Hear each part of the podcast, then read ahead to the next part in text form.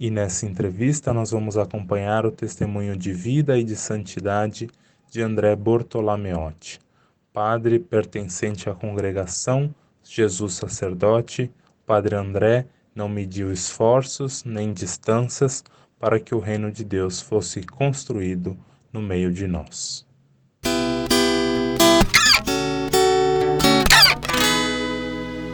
Hoje nós teremos uma ajuda muito especial da Lucila. Bem-vinda, Lucila, ao Brasil Terra de Santos. Obrigado por aceitar esse convite. Diga aí para nós de onde você está falando, né? mais ou menos um pouco do trabalho que você faz também no processo. Né? Bem-vinda, Lucila. É, antes de tudo, muito obrigada. Né? Eu que me, me sinto lisonjeada por participar deste momento com vocês. É, eu estou na Diocese de Barretos, né? A cidade que eu estou atualmente hoje é Cajubi, a cidade onde meus pais moram, mas eu sou aqui da Diocese de Barretos, né? Sou postuladora da fase diocesana do processo de beatificação é, do Padre André Bortolameotti. Sim, então estamos falando com a pessoa certa, né? Que vai nos dar todos os detalhes possíveis, porque a gente sabe que alguma coisa tem que ainda manter todo o sigilo como o processo exige. Lucila, a nossa história começa então em 22 de dezembro de 1919, não é? data de nascimento do Padre André. O Padre André nasce aonde? Qual era o contexto da família, o contexto ali da época que ele nasce, que é uma época nada, nada fácil para o século XX, para a história. Né? Então, qual é o contexto que ele nasce? Perfeito. O Padre André ele nasce em Vigolo Vataro. É uma cidadezinha pequenininha, um povoado, né, pequenininho, que dista mais ou menos uns 12 quilômetros de Trento, da cidade de Trento. É, Vataro também já ficou conhecida no Brasil porque é a terra natal da Madre Paulina, né, a Santa Madre Paulina. Ela também nasceu ali e, por coincidência, a casa deles era quase vizinha, um quarteirão de distância, a casa onde o Padre André nasceu e a casa onde a Madre Paulina nasceu. É, em 2016, quando eu fui fazer o curso de postulação em Roma, eu aproveitei e fui até Trento, né, para conhecer os sobrinhos que estão do Padre André, que estão vivos, que estão lá, que conheceram, conviveram com ele, né? E nós já vimos também ali a casa da Madre Paulina, tudo. Naquela época, quando o Padre André nasceu, era uma época que a Itália estava passando por muitas dificuldades financeiras né, porque foi um momento ali é, entre a Primeira Guerra e a Segunda Guerra, então teve ali todo aquele pro, problema, né, da, da falta de, de, mantimentos, falta de alimentação, né, para as pessoas, tudo. E ele, é, desde pequeno, ele sofria muito, assim, com algumas doenças, porque foi a época que tinha muitas pestes, né, muitas doenças, as crianças pegavam muitas doenças, a família, o, o pai dele, o irmão dele, né, teve até um irmão que morreu de tuberculose. Então, assim, eram momentos muito difíceis, né, para a sociedade. E o padre André, desde pequeno, ele falava que ele queria ser padre, que era o desejo dele ser padre. Até tem uns relatos que ele mesmo, né, alguns escritos que ele deixou, que ele falava que com seis anos ele queria ser coroinha, e o padre da paróquia dele falava, mas como? Com seis anos você não aguenta nem carregar um missal de um lado para o outro do altar, como que você vai ser coroinha? Ele falou, aí o padre virou para ele e falou, quando você crescer, você pode ser coroinha. Ele falou, não, quando eu crescer eu não vou ser coroinha, eu vou ser seminarista. Então ele falava que quando ele crescesse ele ia ser seminarista. E nós temos um relato muito forte disso daí, que foi quando a mãe dele morreu. Quando a mãe do padre André morreu, ele não tinha nem completado sete anos de idade ainda. E ele fala, né? Ele tem até um, um vídeo que ele gravou quando ele foi no programa Louvemos ao Senhor, é, e ele conta nesse, a história vocacional dele. E ele diz que, é, nesse vídeo, que quando a mãe dele morreu, a mãe chegou e conversou com o sacerdote, né? Que foi lá conversar antes de morrer, um pouquinho antes de morrer, a mãe conversou com o sacerdote e falou que ela queria confiar ao sacerdote o André, o padre André porque ele tinha o desejo de ser padre, mas eu acho que ia ser impossível ouvir dela, porque o pai não tinha condição. Porque lá na Itália ainda hoje é assim, né? A família que mantém o seminarista no seminário, tudo. E aí que o pai não teria condição de pagar os estudos dele para ele poder ser seminarista. Só que ele nunca ficou sabendo disso. Ele ficou sabendo disso, ele já estava no seminário, já estava quase para ser ordenado, que foi com esse padre, né? contou para ele o que a mãe dele tinha falado, esse desejo que a mãe dele tinha expressado para esse padre, que esse padre era para cuidar dele, né, para ter cuidado é, com o padre André, com o André, que ele tinha esse desejo de ser padre, mas ela acreditava que às vezes não ia conseguir porque o pai não tinha condições. E como ela estava doente, ela sabia já que ela estava ali, né, perto da morte, ela saberia que às vezes não conseguiria realizar esse grande desejo dele. Sim, e também porque ele tinha uma saúde frágil, né? Então, tinha, ele tinha uma ninguém... saúde muito frágil. Exato, então ninguém sabia se mesmo ele entrando, se ele ia conseguir concluir toda a caminhada. Ele, ele, era, ele era o mais mirradinho, né? Ele nunca foi alto, o Padre André, ele sempre foi baixinho, ele devia ter em torno de 1,60m, acredito, é, que, que, pelo que eu me lembro, porque eu, eu também ouvi, tive a graça de, de, de conhecê-lo, né? É, de participar com ele de algumas missas, tudo. E ele sempre foi assim muito mirradinho, aquela, aquele franzino, né? Aquela criança franzina. Então, desde pequeno ele era assim. E, e aí, Lucila, já também nesse ponto da história, é, como é que ele faz para de fato entrar no seminário, né? Porque tem uma, uma mudança interessante no próprio seminário que ajuda ele a entrar, que é a construção de um seminário para jovens, para crianças pobres. Né? Sim, porque foi, foi, bem, bem nessa época começou a fundação do Padre Venturini, que é um padre né, muito famoso ali na região do norte da Itália. Padre Venturini ele começa a pensar nessas crianças, né, nesses jovens, nesses adolescentes que queriam estudar, mas não podiam estudar. Né? Nós imaginamos, alguns anos atrás mesmo, às vezes os nossos pais, os nossos avós, eles não tiveram oportunidade de fazer um colegial, de fazer um curso superior, nada, porque não tinha isso, estudava o máximo ali, o mínimo possível, e depois ia trabalhar, né? E assim também era ali na Itália, naquele contexto. Então, assim, ele sabia que ele ia parar os estudos. Só que aí esse padre, esse padre Venturini, essa congregação, ele estava fundando essa congregação e ele começa a pensar em formar um seminário menor, que seria o seminário para acolher esses adolescentes, para dar os estudos, ao menos para eles conseguirem fazer né, um segundo grau, completar ali um segundo grau. Então ele começa a fazer isso daí. E o padre André tem uma das cartas dele que ele relata que na época tinha três vagas só para essas crianças, né? Porque tinha várias já que estavam cursando, e aí que o padre falou, falou para ele, para outros meninos, né? Quem conseguir passar na prova, quem conseguir fazer essa prova e passar, vai ser admitido.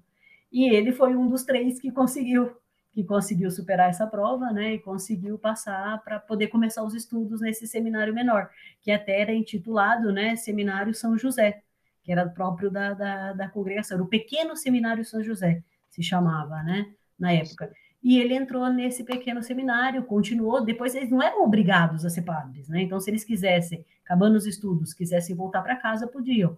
Mas o, o, André, né, o padre André, na época, ele quis, ele quis continuar e quis, assim, fazer, né, emitir os seus votos na congregação e depois ser ordenado também. Sim, e só contextualizando também, ele entra com 11 anos, né? Como Sim, ele entra, ele entra muito novinho. Ele entra para fazer os estudos mesmo. Exato, porque naquele contexto, né, no começo do século XX, o seminário também era uma, uma casa, um instituto de formação né, é, humana, escolar, para depois ser essa caminhada também é, sacerdotal, vocacional. Né? E em 35, também ainda muito jovem, né, ele decide de entrar também para a congregação, porque poderia optar tanto por ser um padre diocesano quanto Sim um religioso. E a congregação estava nascendo ainda, né? A congregação deles ainda estava no início, ainda estava no início. Querendo ou não, quando uma congregação nasce, ainda está no começo, né? Não tem muitas estruturas ainda. Não existiam muitas casas da congregação. Até hoje eles são uma congregação pequena, né? Se vocês pesquisarem, a congregação de Jesus Sacerdote é uma congregação pequena. E o carisma deles é muito lindo, né? Porque o carisma deles é ajudar os sacerdotes que estão em dificuldade. Né? Os sacerdotes que se encontram em dificuldade, era esse o carisma da, da, desse, desse instituto, né? na época que era o Instituto do Padre Venturini. Sim, congregação é, pequena, mas de coração muito grande, né? Sim, até o nome, né? Congregação de Jesus Sacerdote, né? Então o coração era inclusive, grande. Inclusive começa como congregação sacerdotal dos filhos do coração de Jesus, né? Então, Perfeito. Então tem essa, essa questão do coração. O Padre André também era muito ligado ao coração de Jesus, não é? Tinha esse amor, não é? Tinha essa profundidade na, na própria vida, não é? Todas aí... as cartas dele, todas as cartas, porque o Padre André, é, principalmente naquela época, né, depois que ele está na congregação, que ele assume alguma comunidade, né, que o superior coloca ele como superior de alguma comunidade, de alguma casa religiosa, eles tinham que escrever muito ao superior na época, eles tinham que escrever quase todos os dias. E todas as cartas dele, ele começa invocando o Sagrado Coração de Jesus e de Maria. Sim, que depois vai ter muita coisa para falar em relação a essa devoção, em relação ao trabalho dele, mas ainda estamos continuando nessa história. Né? Em 43, ele é ordenado, né? Momento da, da ordenação. E aí acho que. É em, em 38, ele emite os votos religiosos, os primeiros votos, em 38. Aí em 43, foi bem na época ali, né? Da, do, da, do, da guerra, da Segunda Guerra, né? Que foi quando ele foi ordenado sacerdote. Exato. E justamente, eu acho que talvez esse contexto da guerra tenham ajudado nesse sentido a escolher qual seria o tipo de serviço, o tipo de entrega dele a Deus, porque nesse caminho que se fazia na Europa, com a Primeira Guerra, agora as portas da, da Segunda Guerra, não é? Com essa divisão toda do mundo, ele sempre foi um homem muito da paz, não é, da proximidade das, das pessoas, né? O, o, fascismo, né, na Segunda Guerra, tinha esse, esse slogan do eu não me importo, né, o outro problema é do outro, né, e ele traz muito essa questão do outro, primeiro o outro, né, sempre o outro. É, então, nesse comecinho aí do, do sacerdócio dele, que também tem, digamos assim, a chegada no Brasil, que já não é tão no começo do sacerdócio dele, mas quais são os primeiros trabalhos que ele desenvolve, também essa passagem pelo Brasil, o que, que ele veio fazer no Brasil, depois ele volta para a Itália, como é esse momento da vida dele? Perfeito, eu só queria dar um adendo ainda, né, é, que ele, ele escreve no dia da ordenação dele, né, e quando ele lembra dessa ordenação, ele escreve, e eu gostaria de ler só esse pedacinho que ele diz assim, fui consagrado sacerdote durante a guerra, fiz o ingresso solene na minha cidadezinha para a primeira missa sobre a, a charrete do padeiro, porque era proibido usar carros. A gasolina tinha que servir somente para o exército. O almoço festivo da minha primeira missa foi feito com carne, massa e doces comprados de escondido, pois na época não podíamos comprar, pois tudo deveria ir para os soldados na guerra. Então, quer dizer, ele mesmo conta assim que para ele aquele ir na charrete do padeiro, né, tudo isso para ele foi o auge, né, da vida dele. Porque mesmo com tudo aquilo, com todo aquele sofrimento, porque logo após que ele é que ele é ordenado, pouco tempo, começa, né, explode a guerra, e eles têm que sair todos de Trento, porque Trento foi um, um bombardeio muito grande ali. Eles têm que sair todos de Trento e vão para os Alpes, que é ali as, as montanhas. Então eles ficam nos vilarejos das montanhas os padres, os seminaristas, né? E ele foi acompanhando esses meninos que estavam começando a estudar. Então ele fica nesses vilarejos e ali ele vai contar um pouquinho, né, nas cartas que ele escreve, ele vai contar um pouquinho a realidade dessas pessoas que tinham muita necessidade e que eles tinham que mendigar mesmo. Né? Naquela época os padres eles não recebiam um salário, não tinham uma côngora. Então eles tinham que mendigar, ir de casa em casa pedindo comida, pedindo né, alimentação, as coisas, até mesmo para ficar na casa dessas pessoas. Ele fala que assim que eles saíram de Trento, eles foram ficar na casa de algumas pessoas que ajudaram, né, que colaboraram. Aí sim, passa-se né, os anos, a guerra acaba, eles voltam, né? Ele até conta que no dia que eles voltaram da montanha, que estava acabando a guerra, eles vieram cantando, festejando, porque tinha acabado aquele momento tão difícil, né? E aí sim, ele trabalha ali na, nas comunidades da Itália um tempo, e em 67 é, o bispo de Trento, ele, ele já falava desse, né, dessa possibilidade dos padres se abrirem à missão. E a congregação também começou a pensar isso, que a congregação já estava um pouquinho mais estruturada nessa época, e pensa nessa possibilidade de uma missão, né, de fazer, de fazer uma missão, uma missão é, em terras brasileiras, em algumas terras, e nesse caso, né, em terras brasileiras. E ele vem, ele é escolhido ele e um outro padre que chama Padre Pio, que morreu acho que dois anos atrás, se eu não me engano. É, os dois padres né, são chamados para vir em missão, então eles têm a bênção ali na Catedral de Trento para vir, o envio, tudo, e eles vêm, eles descem no Porto de Santos e eles é, são alojados pela primeira vez no Seminário da Penha, em São Paulo. Né? Eles chegam assim, é o dia 14 de janeiro de 68, é, foi o momento ali que eles eles chegaram em dezembro, né, dia 20 de dezembro, mas em janeiro eles começam como coadjuntores da Catedral da Sé. Então, eles começam a ajudar.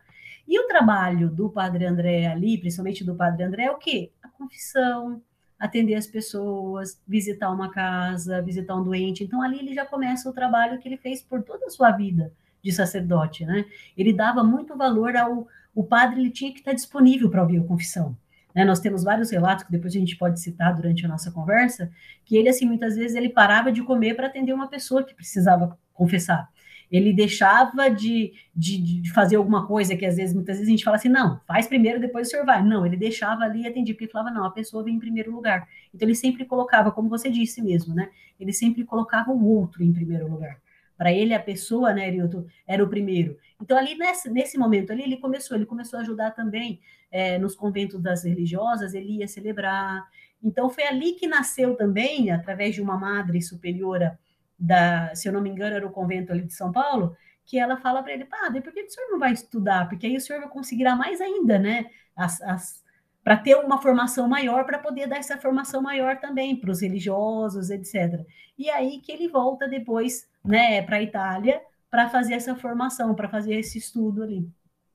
Sim, e quando ele volta da Itália, digamos assim, ele não tem só uma formação humana, mas também tem uma formação religiosa, uma formação, uma proximidade a Deus, que aí vai marcar todo o trabalho e, e, isso, e, isso, e isso eu acho muito interessante, porque quando eu fui para Trento, quando eu estive lá na casa deles, eu convivi com alguns padres ali, alguns dias com alguns padres que conviveram com o padre André. Alguns tinham sido até mesmo é, formandos né, do, do, noviciado, que ele, na época ele foi formador, alguns companheiros, tudo.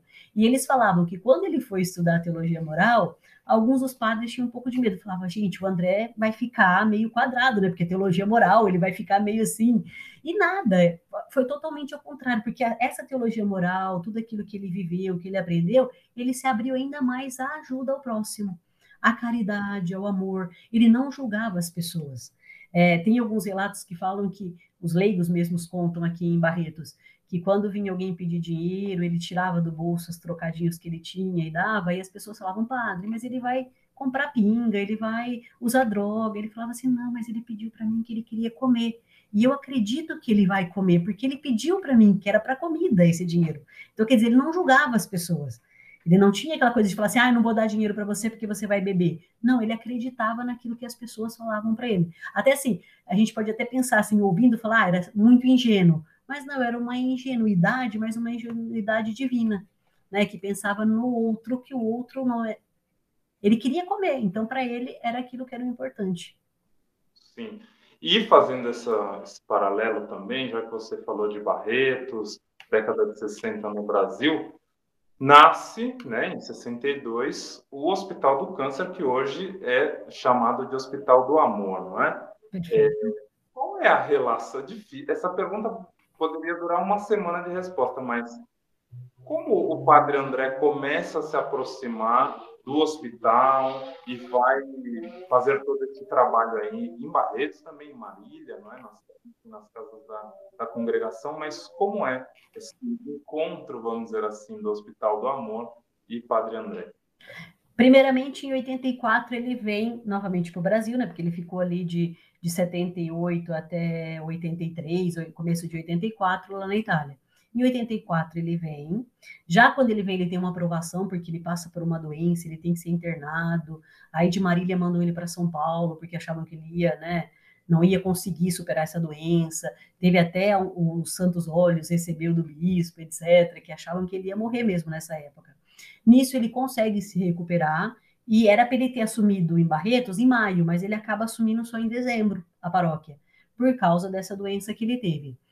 A paróquia onde ele assume é a paróquia né, intitulada, que agora é um santuário, Nossa Senhora do Rosário. Antes era a paróquia, agora é o santuário. No território da paróquia, o território pastoral, tem o Hospital do Amor, tem o Hospital do Câncer, que era o Pio XII, né, na época, é nesse território. Porque já tinha né, o Pio XII, lá que era na, na Rua 20, que nós chamamos aqui de Barretos, e depois tem o outro, que é, é para o cuidado maior ali, que é o Pio, o Pio XII.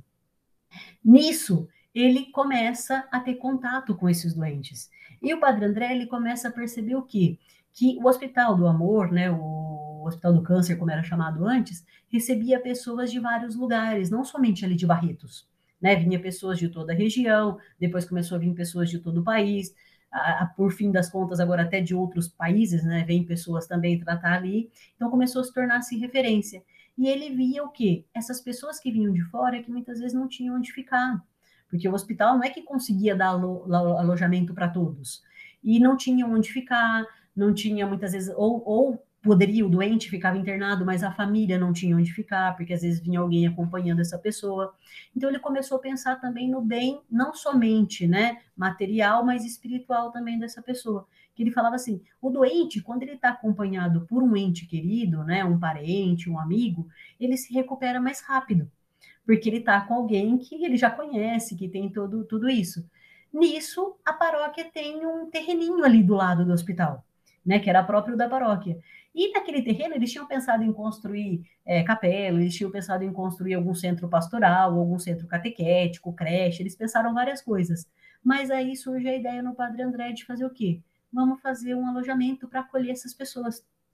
Nisso ele vai conversar com o, o, Henrique, né, que na época tinha o pai ainda do Henrique e tudo, e o Henrique, ele é muito amigo também da congregação ali, o Henrique Prata, ele se torna amigo da congregação, e eles apoiam essa ideia.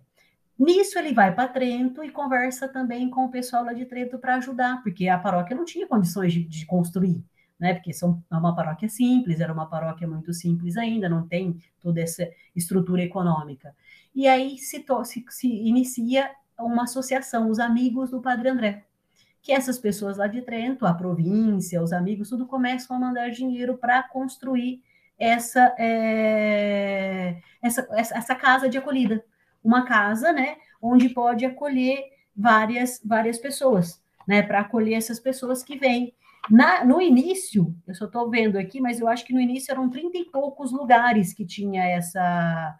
Era 48, 48 pessoas poderiam ser acolhidas né, nesse, nesse alojamento. Então, o alojamento tinha o quê? Um quarto com banheiro e um guarda-roupa, né? E duas camas, que aí poderia ficar o doente e uma pessoa né, que estava ali com ele. Agora já estão mais de 350 pessoas que são acolhidas. E, assim, no início eles falavam qual nome a gente vai dar, pensaram logo, né? Tinha Madre Paulina tinha, tinha acabado de ser beatificada na época e colocaram o alojamento Madre Paulina. E ali sim ele começa. E se vocês pegarem aquele livro do Henrique Prata, o Henrique Prata vai citar muito o Padre André, naquele acima de tudo o amor. Por quê? Porque ele coloca muito isso daí, que o Padre André ele não pensava só no bem material das pessoas. Porque aí, a partir daí, quando ele já não é mais é, pároco da, da, da, do santuário, né? Mas ele é vigário, ele começa a atender mais o Hospital do Amor. Então ele começa a ir mais ali, celebrar tudo. E é ali que ele começa a pedir para o Henrique construir uma capela. O Henrique até brinca que ele construiu uma capela e quando o Padre André estava de férias, quando o Padre André tinha ido para Tento passar um mês ali com a família. E ele falou assim: ah, vamos construir rápido, porque o Padre André chega, vai, levar, vai ter aquela surpresa, vai ficar feliz, tudo. E o Padre André chega, agora o Padre André chega, vê aquela capela pequenininha, com poucos lugares, o Padre André fica, se vê assim nitidamente que ele fica triste. Ele fica triste, aí o Henrique falou, mas padre, o senhor não gostou da capela? Ele falou, não, não gostei. Porque você tem um hospital que atende 300, 400 pessoas por dia, na época, né? 400, 500 pessoas por dia, e você faz uma capela que cabe 20 pessoas? Né? Você vai, vai ajudar fisicamente, você vai ajudar fisicamente, né, a saúde da pessoa, mas você não vai dar um apoio moral, um apoio religioso, um apoio de sacramento para essas pessoas. Então ele falou, não gostei. Aí o Henrique mandou derrubar tudo e construiu uma capela maior. Agora tem uma capela maior que acolhe muito mais pessoas. Ele falou: se você dá ajuda para o corpo, você tem que dar ajuda para a alma também para essas pessoas. Então, assim, ele era muito preocupado com isso, uma ajuda física, então ele via a parte social, mas ele via também a parte espiritual, que não dava para desligar as duas partes, as duas partes tinham que ir juntas, caminhar juntas. Exato, né? E mostrando que é, a gente sabe que vários hospitais têm ali até um, um espaço, né, onde religioso, ali, enfim, mas que não é um enfeite, né? Que é algo de fato fundamental, principalmente nesse momento que pode ser, infelizmente, ali o dos últimos da vida daquela, daquela pessoa, né? Dependendo da situação. Então, isso é, é muito importante e muito marcante na história do, do Padre André, né? Ele ter sempre essa preocupação com a, com a, o, a profundidade do ser humano, né? A sua uhum. alma, o seu amor, não é? A sua vivência próxima de Deus. Mas, Lucila, em umas respostas atrás, você falou que ele não julgava ninguém, mas a gente sabe que o Padre André, por toda essa atividade da vida, acabava sendo um pouco julgado pelas pessoas que às vezes não compreendiam muito esse todo esse serviço, né, toda essa entrega ao próximo que ele tinha, né? Você poderia dizer assim algumas dificuldades até na, em relação às construções da, das capelas, né? Enfim, algumas dificuldades que ele teve, assim, essa não compreensão. Olha, o Padre André ele teve já no começo, quando ele chega em Barretos, já tem uma, uma não compreensão, né? Porque era Barretos, essa paróquia do Rosário era um padre, antes era o padre Gai, né, que estava ali, era um padre que falava muito bem o português, que era brasileiro, etc. Eles assumem, né, ele mais outro padre, que são padres italianos, que não falavam bem português. Por mais que ele conhecia, conhecia um pouco o português, tinha o sotaque, tinha a pronúncia, né, que é diferente. Então, assim, as pessoas já começam a ter essa dificuldade, né, no começo até ele se mostrar realmente né, o, o, padre que ele era. Então, no começo tinha essa dificuldade. Depois, tinha a capela, que agora é paróquia do São Luís, que ali começa a primeira vez a renovação carismática em Barretos. Né? Porque Barretos é uma cidade do interior, naquela época tinha muito, era muito forte as SEBs, né, as comunidades de base, então não tinha ainda essa visão. Então, os padres, os próprios padres, né, quando começou ali a renovação carismática, começou os grupos de orações, os padres olhavam meio estou né, com, a, cara meio fechada para o padre André, porque era uma coisa diferente, estava começando, eles não conheciam muito ainda essa renovação carismática, então não tinha isso. Então, é, ele, quando ele conversava com o bispo, o bispo falava, ok, né, o senhor pode continuar tudo, mas na frente dos outros padres, ele não apoiava o padre André, então deixava ali, né, como que diz, deixa ele, vamos ver até onde vai, né, e depois a gente vê. Então, assim, ali ele já sofria um pouco, porque ele não tinha aquele apoio, né, explícito, por parte da autoridade, que naquela, né, na, na, na, diocese é o bispo, ele não tinha apoio dos outros padres. Então, assim, ele mesmo fala que quando eles começaram o grupo de oração, o primeiro encontro que eles tiveram, se uniram oito pessoas na capelinha. Então, foi aquele primeiro grupo de oito pessoas que depois se transformou, que depois nós vemos assim, hoje em Barretos tem vários grupos de oração em todas as comunidades, em todas as paróquias, tudo. Mas naquela época não tinha. Por quê? Porque eles não aceitavam esses grupos, né? Então, assim, o Padre André já sofreu ali. Depois, pelo fato dele ser muito, né, como volto à palavra, né, um pouco ingênuo, o Padre André, então tinha pessoas que queriam até mesmo na parte das construções passar a perna, né? Então assim, e o que, que ele fazia? Ele sabia que ele não, não tinha essa capacidade, né, é, intelectual para construções, para essas coisas. Então ele sempre tinha pessoas que o ajudavam. E ele, e ele era muito simples, por quê? Porque muitas vezes a gente vê o quê? A gente conhece, não falando mal, mas a gente vê alguns padres que, mesmo não conhecendo tudo, falam: não, eu sou o que eu que vou decidir. Ele não, ele sabia que ele tinha suas limitações, ele falava: não, nessa parte eu não consigo, então o senhor pode vir comigo, o senhor me ajuda. Então, assim, tem muitos leigos que depois vieram testemunhar no processo que falavam: não, ele mesmo chamava, ele falava: o senhor vem comigo para ver isso? Porque eu não tenho, eu não tenho assim esse conhecimento dessa parte específica. Então, como eu não tenho esse conhecimento, eu gostaria que o senhor me ajudasse. Então, assim, em todas essas dificuldades que ele foi encontrando, ele sempre tinha um sorriso, ele sempre tinha, né, um bom humor, e ele sabia que ele não, não, não tinha que saber tudo, né, que ele era um servo de Deus, ele era um servo, então, se ele era um servo, ele também precisava de ajuda. Então, assim, ele teve dificuldades nas construções, ele teve, né, pessoas que às vezes você vai ver durante o processo que às vezes queriam, né, passar um pouco a perna, porque querendo ou não tem uma parte humana de tudo isso, né? Mas ele ali sempre disponível a acolher. E uma das coisas muito importantes é que assim que ele ele vai ser quando ele se torna vigário, que ele já estava com 80 e poucos anos de vida, ele ele queria ajudar, acho que o Hospital do Amor, eu não lembro certinho agora a história, e o, o, o, o Henrique queria dar alguns, algumas tarefas para ele. E ele vai lá conversar com o bispo. E o bispo da época fala que não, que não era para ele fazer isso. Ele volta e fala para o Henrique que não. O Henrique fala, não, mas eu vou lá conversar com o bispo, não sei o quê. Não, o meu bispo disse que não e eu obedeço ao meu bispo. Então, mesmo ele não tendo, né, se ele quisesse, ele poderia, entre aspas, peitar o bispo, etc. Mas ele não, ele falava: não, o bispo falou para mim que não, eu obedeço, porque eu fiz essa obediência quando eu me tornei sacerdote, né?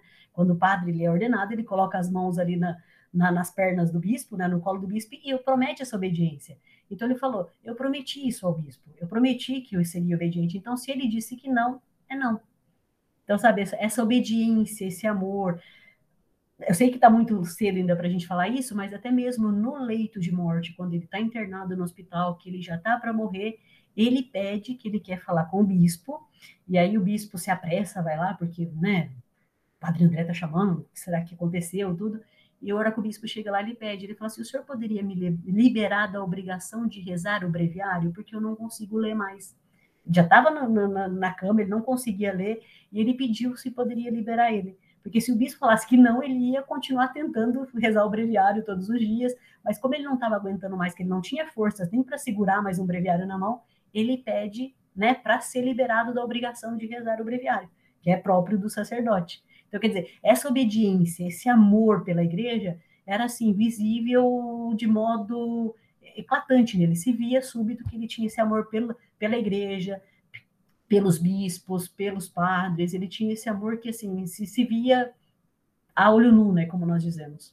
Sim, porque apesar de todos esses trabalhos, né, como você falou lá no, no início, né, do carisma da congregação, justamente isso, né, uma congregação que voltada a olhar para o clero, né, e, e isso ele nunca esqueceu, né, é uma coisa que mexia muito com ele ver um sacerdote, por exemplo, que estava ali perdido, não é? Que estava entre aspas renunciando ao ministério, né? Ainda que, enfim, não, não se possa renunciar, mas era muito, para ele era uma coisa muito importante que o sacerdote sempre estivesse em comunhão com Deus, não é? Uma coisa uma coisa muito interessante que nós vemos no Padre André é que todos os padres da diocese, né, aqueles que conviveram com ele, sempre falam que até o último momento, até quando ele tinha forças, né, até o momento que ele teve força para fazer, ele ia em todas as reuniões do clero. Então, se tinha reunião do clero, se tinha formação, se tinha o café da manhã do clero,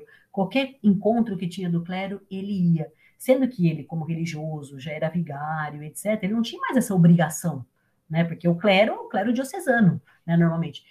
Normalmente, quem é obrigado a participar dos retiros do clero, tudo é o clero diocesano, que faz parte da diocese. Ele mesmo, com religioso, ele fazia questão de ir em todos, porque ele falava, eu sou sacerdote, então eu tenho que estar junto com os meus irmãos. Então, assim, ele participava de todos os encontros. E, assim, os padres dizem que ele participava, assim, com uma euforia, que parece que era a primeira vez que ele estava ouvindo falar sobre aquele argumento, sabe assim? Então, era aquele que estava sempre ali, participava.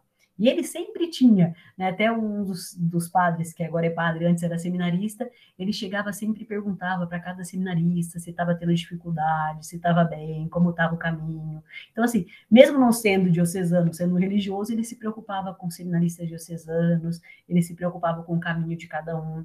Então, ele sempre estava ali disponível. Sim. E você já, já, tá, já até falou desses últimos momentos de vida dele, tem dois que são muito marcantes. Primeiro que é a visita do, do Padre Ângelo, né? e a segunda é a confissão que ele faz para o bispo. Então, o bispo contou e eu acho que está tá liberado para a gente contar essa história. Você poderia primeiro falar do Padre Ângelo e depois dessa confissão que ele faz ao bispo? Que ele não tinha mais obrigação de celebrar, mas... Sim, sim, do, do breviário, né, da celebração, sim, ele, ele pede isso é, daí é, ao, ao bispo. Exato, que, e também porque ele não colocava na, na... O dinheiro que ele recebia não colocava no, no, no caixa da igreja, porque assim ele teria dinheiro para para ajudar as pessoas. Né? Então, mas isso daí era uma coisa que foi sempre na vida dele, né? As pessoas que conviveram com o Padre André é, falam que ele, assim, se você chegasse nele, né, você como leigo, eles falam assim que quando eles chegavam no Padre André, eles já falavam, Padre, esse dinheiro aqui é para a paróquia e esse dinheiro é para o senhor dar para os pobres. Já davam dois, dois, dois envelopes para ele, porque sabiam que ele, ele ia fazer isso, ele ia dar para os pobres. E ele nunca pegava nada para si. O Henrique mesmo conta uma história que quando ele estava aí para ir para a Itália, o Padre André, que ele ia lá para visitar os, os, parentes, e um dia ele estava lá na, na, celebração lá da missa no hospital e ele estava com um terno, e o terno estava todo surrado, sabe, né? Tava todo já velhinho, né? E que aí o Henrique virou para a secretária dele e falou assim: olha, vai com o Padre André e compra um terno para ele, vai lá, leva ele numa loja, compra um terno, porque ele tá com esse terno, você acha que ele vai assim, viajar assim, né? Pegar o avião desse jeito? E que aí que essa, essa funcionária pegou ele para levar ele para comprar. Ele falou assim: mas eu tenho um corpo só, para que, que eu vou querer dois ternos? Até que realmente é isso que aconteceu. Nós, quando ele, quando ele morreu, quando começamos o processo, nós recolhemos todas as roupas do Padre André, né? Que depois vai servir como relíquia, etc. dá uma mala. Uma mala que não é grande, é pequena. Né? Então, assim, ele tinha poucas roupas, ele não tinha, porque ele falava, ele falava, eu tenho um corpo só, para que, que eu preciso de muitas roupas?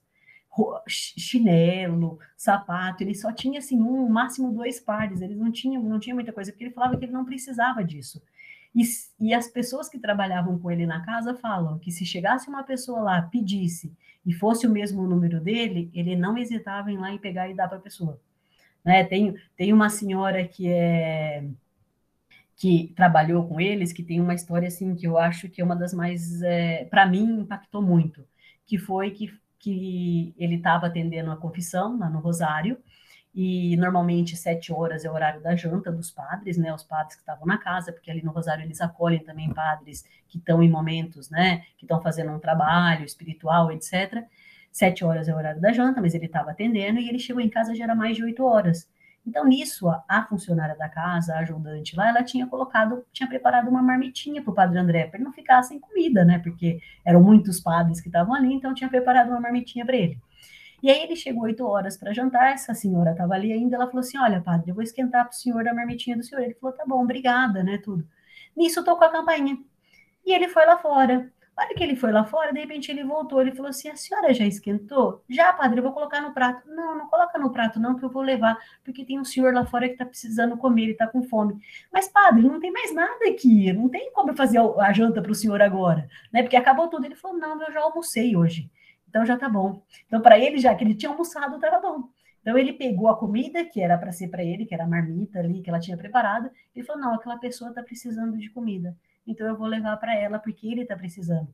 Então assim, ele não, aquilo que você falou no início, ele não é, reservava nada para ele. Se era necessário, se ele tivesse, se era da condição dele, ele dava para os outros, porque ele pensava sempre nos mais necessitados. Né? Um trabalho muito grande que ele fez ali em Barretos também foi com os presos, coisa que ninguém queria fazer na época, né? Na, na, antigamente, agora não tem mais, mas tinha uma cadeia ali em Barretos. E essa cadeia ali era momento de, assim, tinha muitas revoltas, os presos, né, brigavam, tinham rebeliões, queimavam é, colchões, etc. E ele tinha esse amor muito grande por Jesus, e ele falava que Jesus estava naquelas pessoas que estavam sofrendo. Então ele começou essa pastoral de ir lá visitar os presos, conversar. E assim, as pessoas que iam com ele, que, que ajudaram ele nessa pastoral, falam que assim, parecia mágico, entre aspas, porque era só ele chegar ali, tava aquele barulho de gente batendo, brigando, conversando, gritando, era só ele pisar ali dentro que parece que os presos todos sabiam, ficavam todos quietinhos, esperavam ele passar, ele passava de cela em cela conversando, até que o dia que ele morreu, que foram avisar para eles que ele, que ele, tinha morrido, ele, eles falaram, ó, morreu o nosso bom pai, porque para eles ele era um pai, que era aquela pessoa que não julgava, ele sempre dizia, ele falava, eu não sei o que essas pessoas, né, passaram na vida para elas poderem cometer um crime, para elas poderem estar aqui. Então, quem sou eu para julgar? Se Jesus não julgou né, a pecadora não julgou, por que eu vou julgar? Quem sou eu? Então, assim, ele se colocava no lugar dessas pessoas.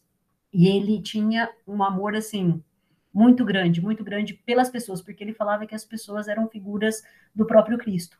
Então, ele via no, nas pessoas, né, principalmente aqueles que estavam mais so, sofrendo, né, os doentes, aqueles que estavam internados, os presos, né, os mendigos, Ali em Barretos tinha uma coisa que todo dia, quando ele celebrava a missa, tinha muitas é, pessoas pedintes, né, pessoas que estavam ali. E aquilo que é, os padres mesmos contam é que essas pessoas eles não faziam barulho na igreja, porque normalmente assim, às vezes chega uma pessoa que está bêbada ou está né, naquele momento drogada, tudo chega às vezes gritando na igreja, chega fazendo barulho, não. Quando o padre André estava ali, eles não, eles, eles entravam calmos, às vezes eles sentavam, ouviam a celebração, tudo. Depois eles iam até ele pedir, etc.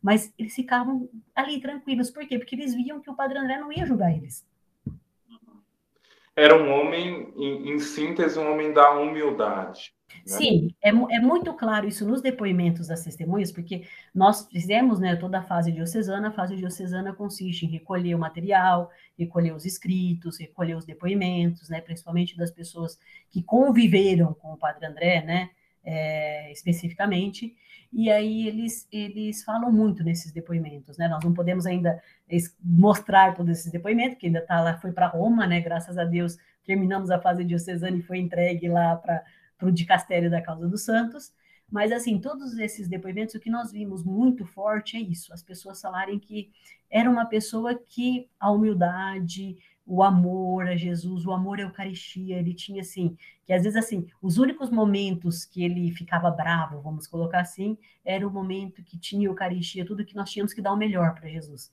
Eu participei de uma missa com ele, porque na época eu estava no convento, e nós éramos os, os formandos, os religiosos, né, ali da Cidade Maria, que tem uma Cidade Maria ali em Barretos, que é onde ficam as casas formativas, e ele estava celebrando um dia essa missa, e até hoje eu tenho muito clara na minha mente essa, essa, essa, essa presença, né? Tem um momento da Sagrada Eucaristia que o padre ele fala, né? Corações ao alto. E o povo responde, né? O nosso coração está em Deus. Nesse momento, quando nós respondemos, o nosso coração está em Deus, ele parou, ficou olhando assim para a Assembleia, acho que deu um, um minutinho, dois minutinhos olhando, ele falou assim: Eu espero realmente que o nosso coração esteja em Deus né, de falar isso já me, me, me, deixa com os olhos lacrimejados, porque assim, realmente é uma coisa assim que a gente pensa, quantas vezes nós dizemos isso na celebração? Quantas vezes nós pronunciamos que o nosso coração está em Deus? E ele, naquele momento, ele teve a sabedoria, né, de dizer, eu espero realmente que o nosso, ele nem falou o vosso coração, ele falou o nosso coração esteja em Deus. Porque se nós, nós falamos, que muitas vezes nós falamos, nós pronunciamos orações, nós pronunciamos, né, que amamos Jesus, mas da boca né, para fora. E ele falava: Eu espero realmente que o nosso coração esteja em Deus. Então, esse coração voltado a Deus, ele tinha isso. Eu acho assim, nesse tempo de, de trabalhar como postuladora, né, na, na da causa diocesana, para mim o que marcou muito foi isso. Essa presença desse Padre André, que não foi é, uma pessoa que fez assim grandes coisas. Porque se você for pensar do dia a dia, eram coisas cotidianas. Só que as coisas cotidianas que ele fez, ele fez assim como Santa Teresinha fala, viver as pequenas coisas no amor. Né? Ele fez tudo aquilo que ele fazia era por amor. Então, assim, ele viveu. É aquilo que nós falamos, né? O santo não é aquele que só faz coisas grandiosas, mas é aquele que vive, né? A caridade, a fraternidade, a esperança, todas as virtudes, né? Em Jesus Cristo, que vivem aquilo que Jesus pediu. E assim, é, eu, eu, sei que é cedo para a gente falar isso, porque a, a, Santa Madre Igreja ainda não se manifestou, né? Porque, mas eu acredito que ele sim. Eu, Lucila, né? Agora falo como pessoa, eu acredito que ele é um santo que viveu entre nós. E assim, e é aquilo que fizeram no dia que ele morreu, né? O dia que ele morreu, os próprios paroquianos, sem nenhum padre falar nada, escreveram uma faixa, né? Até eu não sei se vocês têm essas fotos depois, mas tem as fotos, né, que colocaram na frente do, do carro fúnebre, um santo viveu entre nós. Então, assim, era muito forte isso daí nas pessoas. Sim. E o Padre André falece, digamos assim, em termos de história, praticamente ontem, né? Porque falece em 2010, né? 28 de outubro de 2010, até graças a Deus que em 12 anos o processo está tão avançado assim, né? Porque é uma coisa difícil, às vezes o processo demora, não é? E o Padre André sempre foi um homem muito do hoje, né? De, então ele viveu toda essa, todo o século XX, chegou ao século XXI, sempre muito presente, sempre muito atualizado, talvez até à frente de um pouquinho ali de cada tempo.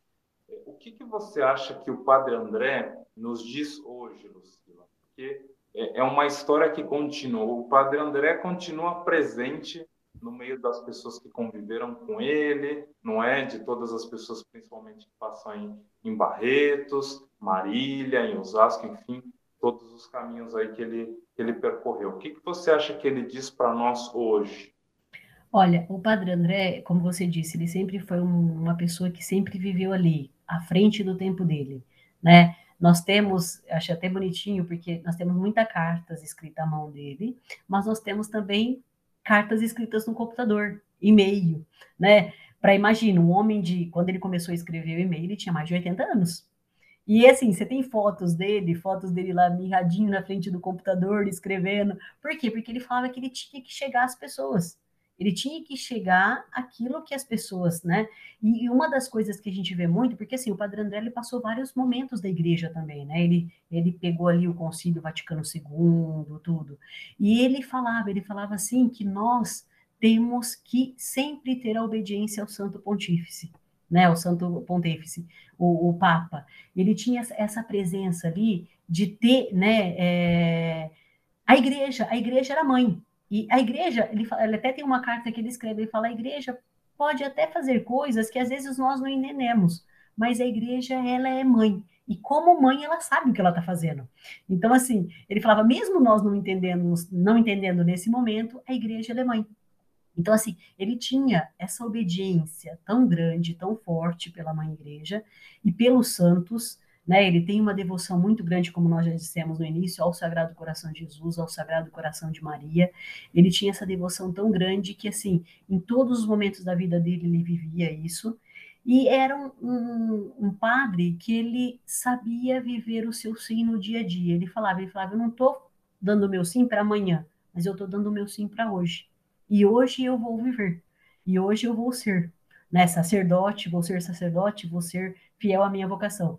Até os padres da congregação, ali na, na onde ele morreu, ali na, na casa de Barretos, tem a capelinha, onde os padres fazem todas as orações. E o padre André, ele gostava muito de rezar ajoelhado. Os padres contam que seis meses após a morte dele ainda tinha marca, porque aqueles é, bancos estofados, né, onde ajoelha, tinha a marca ainda do joelho dele, ainda durante seis meses ficou aquela marca. Para você ver o tanto que ele rezava. Os padres contam que, ah, vamos, onde o padre André estava? Vamos chamar o padre André. Era só ir na capela que encontrava ele. Ele, ele era um padre de oração, assim, muito forte. Por quê? Porque ele falava que em todos os momentos, nos momentos alegres, nos momentos difíceis, as dificuldades, a gente tem que enfrentar com a oração. Não é, não é. Ele, ele até tem uma, uma das cartas dele que ele fala: não é com palavras que a gente vai vencer, mas é a oração, é a oração que vence. E assim, para ele, essa, essa oração, esse amor ao próximo, era, era o lema de vida dele. Era o lema de vida dele, a oração, o amor ao próximo, estar ali. Né? Nós temos outros relatos assim de outras cartas que ele escrevia para os sobrinhos, tudo. Até uma das últimas cartas que ele escreveu, que já estava com 90 anos, quando ele escreve para os sobrinhos, ele fala: é, até o céu, e eu espero encontrar todos vocês lá. Todos vocês lá. Então, assim, ele deixa bem claro para os sobrinhos que ele, ele está indo, né? Que ele sabe que ele não vai ter muito tempo mais. Então, ele escreve até o céu e espero encontrá-los todos lá. Então, assim, ele era uma pessoa que vivia o seu dia a dia, o seu hoje, mas sempre ligado a Jesus. Sempre tendo Jesus como, como espelho, como meta, né? E Jesus era sempre presente na vida dele. É, um dos únicos é, objetos pessoais que ele tinha era a cruz, o rosário, né? Tem até o rosário que era da ordenação dele, porque na época eles usavam um hábito e tinham um rosário, né, na cintura. Ele tinha aquele rosário, ele tinha Jesus e o breviário. E tinha o livro das missas, porque naquela época eles anotavam as missas. Agora eu não lembro de cabeça o total, mas nós temos todas as missas que ele celebrou, desde a primeira até a última. Ele marcava cada uma, porque não para fazer contas, mas porque ele falava que tinha que ter essa contagem para o padre saber que ele estava rezando por essas pessoas. Então, assim, para ele era muito, muito forte isso. Essa presença de Jesus na vida de cada um, na vida das pessoas que mais necessitam, que mais é, sofrem. Ele não tinha, ele não fazia distinção de raça, de pessoa, de se a pessoa tinha condições financeiras ou não tinha. Ele estava ali para todos. E isso, assim, é uma coisa que marca em 100% das pessoas que conviveram com ele, dos testemunhos dessas pessoas, que ele não fazia diferença de ninguém. Ele estava ali para todas as pessoas. E assim, se as pessoas chamassem ele para ir na casa, para benzer, para dar uma unção dos enfermos, para uma confissão, ele não, não tinha tempo ruim para ele. Ele iria sempre. Até tem a história de uma senhora que eles estavam, eles vieram de, de, outra, de outra cidade, de outro estado. Eles vieram para a festa do peão, e nessa festa do peão o marido dela ficou doente, depois ela escreve para a gente, para postulação. O marido dela ficou doente, e ficou internado na Santa Casa. Só que como ela era muito católica, ela queria um padre para dar a unção né, dos enfermos, para passar o óleo santo. E era uma segunda-feira. Segunda-feira normalmente é a folga dos padres, né? O dia que os padres descansam um pouco, etc. Então não estavam encontrando nenhum padre. E ele já estava com 90 anos, já estava no último ano da vida dele. E, e aí ligaram para ele da Santa Casa, porque as enfermeiras já sabiam, né? Ligaram para ele e falou assim: olha, se mandar alguém aqui para me buscar, eu vou. Aí foram de ambulância buscar ele, ele subiu na ambulância, foi até a Santa Casa para dar essa unção. Quer dizer, ele poderia ter falado, não, mas eu já estou velho, eu já tô, já sou vigário, já tenho mais de 90 anos, o que, que eu vou sair? Não, ele, ele saiu da casa dele, mesmo todo doentinho, todo, né, raquítico, aquela pessoa que já tinha, foi lá da unção dos enfermos, porque ele, ele era isso daí, era a vida dele, era a dedicação ao povo. Isso foi muito presente na vida dele e todas as pessoas que conviveram com ele contam e relatam esses, essa, essa figura do Padre André. O Padre André acolhedor, acolhedor, humilde, caridoso. E sorridente, né? Muito, muito, muito. Você pode perceber, se vocês verem, né? Tem os vídeos dele, de algumas entrevistas, ou até mesmo as fotos dele, em todas as fotos ele estava ali com um sorriso. Que não era só um sorriso físico, né? Ele, ele não ficava mostrando os dentes, mas as fotos dele você percebe que é um sorriso no olhar, um sorriso de uma pessoa que está pacificada, né? Que está em paz, que está tranquila. E assim, quando as pessoas chegavam nele e falavam, ah, padre, o senhor é um santinho, ele ficava bravo, ele não gostava, porque ele falava assim, não, é Jesus que é santo. Né? Ele falava que era Jesus, ele não era ainda, ele estava em caminho. Ele falava: vocês têm que rezar para minha santidade. Até nos últimos dias, no leito de morte, que as pessoas iam lá visitá-lo, né? Lá no hospital, as pessoas começavam a tentar contar, né? Ah, padre, está acontecendo isso daqui, está acontecendo isso daqui lá, queriam contar as coisas. Ele falava assim: não, não falei nada disso, não, rezem comigo, vamos rezar comigo. Então ele fazia as pessoas rezarem com ele. Né? Tem, tem, tem relatos de pessoas que falam assim, que chegaram lá e ele falou, vamos rezar o terço junto? E aí a, a pessoa parava para rezar. Então, quer dizer, mesmo no leito de morte, ele ensinando as pessoas, né, a importância da oração, de estar unido a Deus.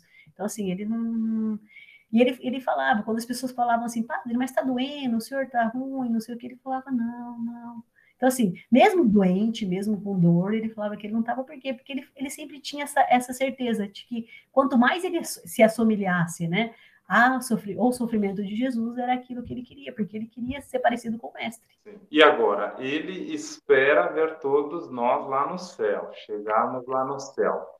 Agora, a exemplo então de vida do Padre André, como você acha que nós podemos entrar nesse caminho da santidade, continuar, enfim, cada um está num ponto dessa estrada, né? Mas como a gente pode prosseguir esse caminho de santidade, a exemplo do Padre André?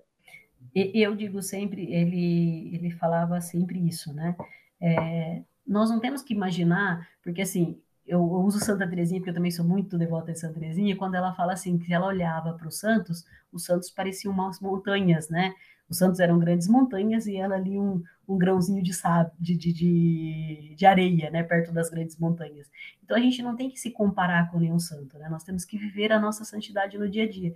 E a santidade nada mais é que amar Jesus no dia a dia né, nas dificuldades que nós encontramos, nos momentos é, ruins que nós passamos, porque às vezes quando está tudo bem é até fácil a gente falar que a gente ama Jesus, né?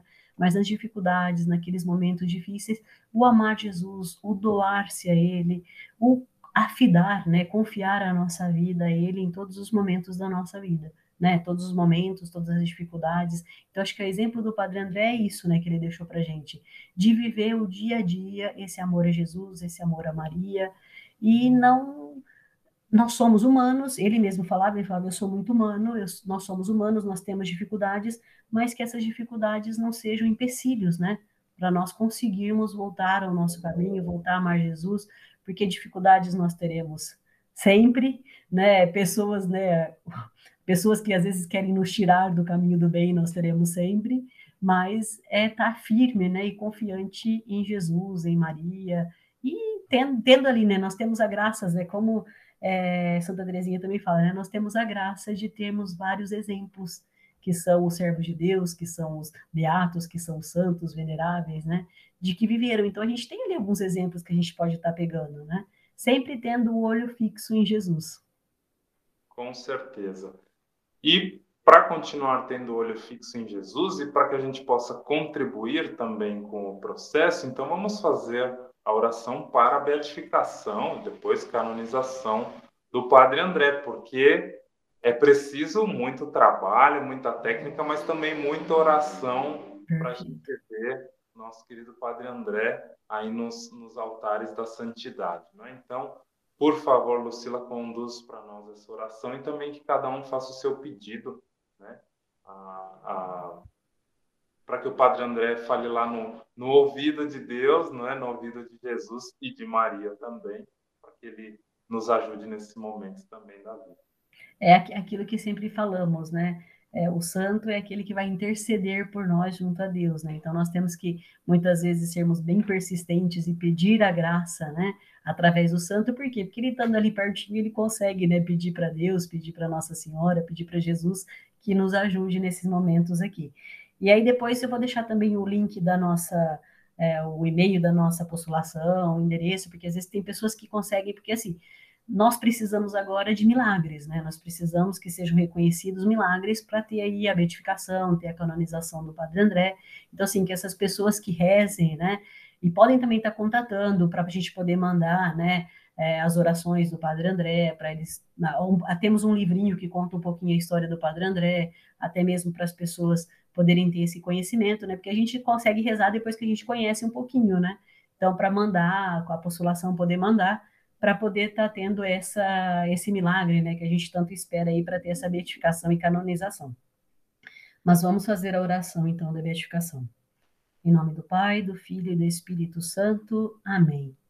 Ó Deus, que distinguistes o vosso servo, Padre André, por um ardente amor ao coração de Jesus e à Virgem Maria, mãe dos sacerdotes, tornando uma imagem de Cristo bom pastor no cuidado dos pobres e doentes e na assistência dos padres. Concedei-nos, se for para a vossa maior glória e bem de nossas almas, glorificá-lo, concedendo-nos por sua intercessão a graça que vos pedimos.